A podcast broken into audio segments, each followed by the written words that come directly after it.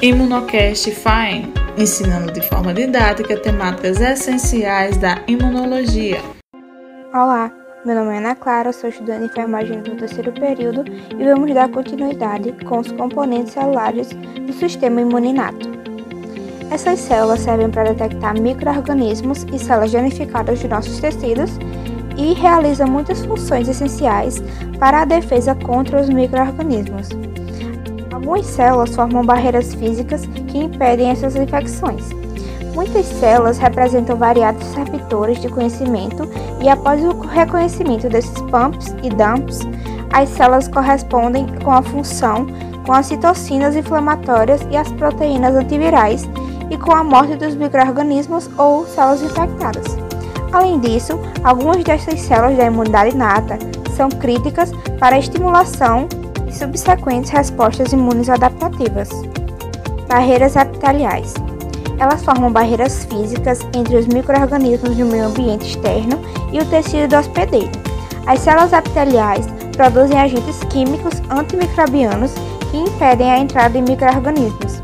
A perda da integridade dessas camadas epiteliais, pelo trauma ou por razões que expõem o indivíduo a infecções, elas formam junções umas às outras, bloqueando a passagem de microorganismos entre as células. A camada externa da queratina se acumula à medida que os queratinócitos da superfície da pele morrem. Servem para bloquear a penetração microbiana em camadas mais profundas da epiderme.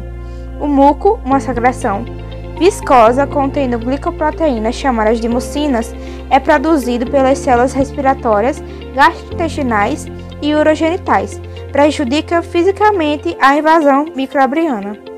Outros mecanismos de defesa epiteliais evoluíram para complementar as barreiras mecânicas. Existem duas famílias estruturalmente distintas de peptídeos antimicrobianos, as defensinas e as catalecidinas. As defensinas são produzidas pelas células epiteliais da superfície mucosa e pelos leucócitos, contendo gânglios, incluindo neutrófilos a célula natural killer e linfócitos citotóxicos. Grupo de moléculas defensinas produzidas difere entre diferentes tipos celulares. As defensinas também são produzidas em qualquer local do intestino, células da mucosa respiratória e na pele. Em outras células, as defensinas são produzidas somente em respostas a citocinas e produtos microbianos. A ação protetora dessas defensinas abrange bactérias, fungos, em envelope e a ativação de células envolvidas na resposta inflamatória dos microorganismos. Essas defensinas matam microorganismos por uma variedade de mecanismos, muitos dos quais dependem das habilidades que se inserem e que rompem funções de membranas microbianas.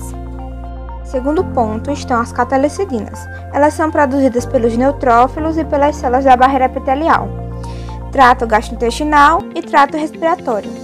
Elas são ativas e protegem contra infecções por múltiplos mecanismos, incluindo toxicidade direta a uma grande variedade de microrganismos e a ativação de muitas respostas de leucócitos e tipos celulares que promovem erradicação de microrganismos. A barreira epitelial contém tipos de linfócitos, incluindo linfócitos T intraepiteliais, que reconhecem e respondem a microrganismos comumente encontrados. É, uma característica em comum dessas células T é a diversidade limitada de seus receptores de antígenos quando comparada à maioria das células T do sistema imune adaptativo. Os fagócitos. Os fagócitos são células que têm funções fagocitárias especializadas, principalmente por macrófagos e neutrófilos. Eles são a primeira linha de defesa contra os microorganismos que rompem as barreiras epiteliais papel essencial que os fagócitos desempenham na defesa imune contra os microorganismos é demonstrada pela elevada taxa de bactérias letais e infecções fúngicas em pacientes com contagem de neutrófilos sanguíneos baixas, atribuídas a câncer da medula óssea ou quimioterapia, e naqueles com defesas e deficiências herdadas em funções de fagócitos. As células dendríticas. As células dendríticas realizam um reconhecimento essencial e papéis efetores na imunidade inata. Elas estão constitutivamente presentes no epitélio e na maioria dos tecidos do corpo. Em relação à sua localização e morfologia, elas estão preparadas para detectar microorganismos invasores. Um grupo em particular dessas células dendríticas chamadas de células dendríticas plasmocitoides, por causa da sua morfologia similar aos plasmócitos, é a principal fonte de citocinas antivirais, interferons do tipo 1, produzidos na resposta antiviral a infecções. As células dendríticas também são as únicas capazes de disparar e direcionar respostas imunes adaptativas mediadas por células T, e isso depende da sua resposta imune inata aos microorganismos. Essa capacidade reflete a habilidade das células dendríticas captar os antígenos proteicos microbianos e transportá-los para os linfonodos, onde as células T imaturas se localizam e apresentam os antígenos proteicos em uma forma na qual as células T possam reconhecer. As células natural killer. Essas células são as primeiras mais bem descritas células linfóides inatas. Elas desempenham importantes papéis nas respostas imunes e principalmente contra vírus, intracelulares e bactérias. O termo natural killer deriva do fato de que sua principal função é a morte das células infectadas, similar às células killer do sistema imune adaptativo, os linfócitos T, e, e elas também estão prontas para fazer uma vez que tenham se desenvolvido sem nova diferenciação. As células NK do sangue surgem com grandes linfócitos, numerosos gânglios citoplasmáticos. Assim como todas as interleucinas, as células NK não expressam diversos receptores antígenos clonalmente distribuídos, típicos das células B e T. Ao invés disso, elas utilizam receptores que codificam DNA para distinguir células infectadas das células saudáveis. As funções efeturas da célula NK são matar células infectadas e produzir interferon gama, que ativa macrófagos para destruir microorganismos fagocitados. Apresentam glândulos concentrados, tendo proteínas que mediam a morte das células-alvo. Com a morte das células infectadas, com vírus e bactérias intracelulares, as células NK eliminam os receptores de infecção, alguns tumores, especificamente aqueles de origem hematopoética. Sobre os receptores, ativadores e inibidores das células K. Em geral, os receptores ativadores reconhecem ligantes nas células infectadas ou danificadas que precisam ser eliminadas. Os receptores inibitórios reconhecem células normais, saudáveis, que necessitam ser preservadas. Os receptores ativadores têm motivos de ativação baseados em imunoreceptores de tirosina, os quais possuem resíduos de tirosina que se tornam fosforilados e pelas quinases citoplasmáticas após a, a ligação dos receptores. Os receptores inibitórios das células NK têm motivos de inibição baseados em imunoreceptores de tirosina, que se ligam a moléculas que bloqueiam vias de sinalização dos receptores de ativação. As citocinas podem aumentar a resposta funcional das células NK. Se tratando de outras células linfóides inatas, eles têm três subgrupos diferentes. O grupo 1, que inclui as células NK, grupo 2 e grupo 3. Eles produzem diferentes grupos de citocinas, participam na defesa do hospedeiro contra patógenos distintos e podem estar envolvidos em diferentes distúrbios inflamatórios primeiro ponto estão os linfócitos T e B com a diversidade limitada de receptor de antígeno.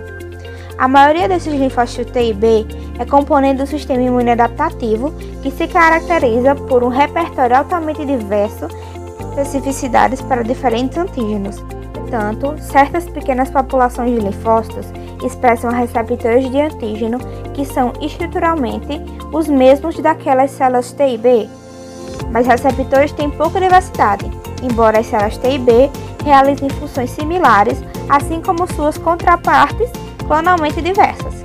A natureza de suas especificidades coloca uma categoria especial de linfócitos que se assemelham mais às células da imunidade inata do que às células da imunidade adaptativa.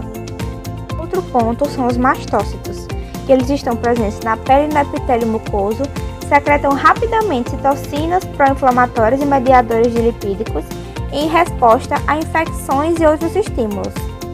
Essas células contêm abundantes glândulos citoplasmáticos preenchidos com vários mediadores inflamatórios que são liberados quando as células ativadas pelos produtos microbianos ou por um mecanismo especial dependem de um anticorpo. O conteúdo do glândulo inclui aminas vasoativas, como a histamina, que causam vasodilatação e permeabilidade capilar aumentada, enzimas proteolíticas que podem matar as bactérias ou ativar toxinas microbianas. Os tócitos também sintetizam secretam mediadores lipídicos e citocinas, pelo fato de que os mastócitos normalmente estão localizados adjacente aos vasos sanguíneos.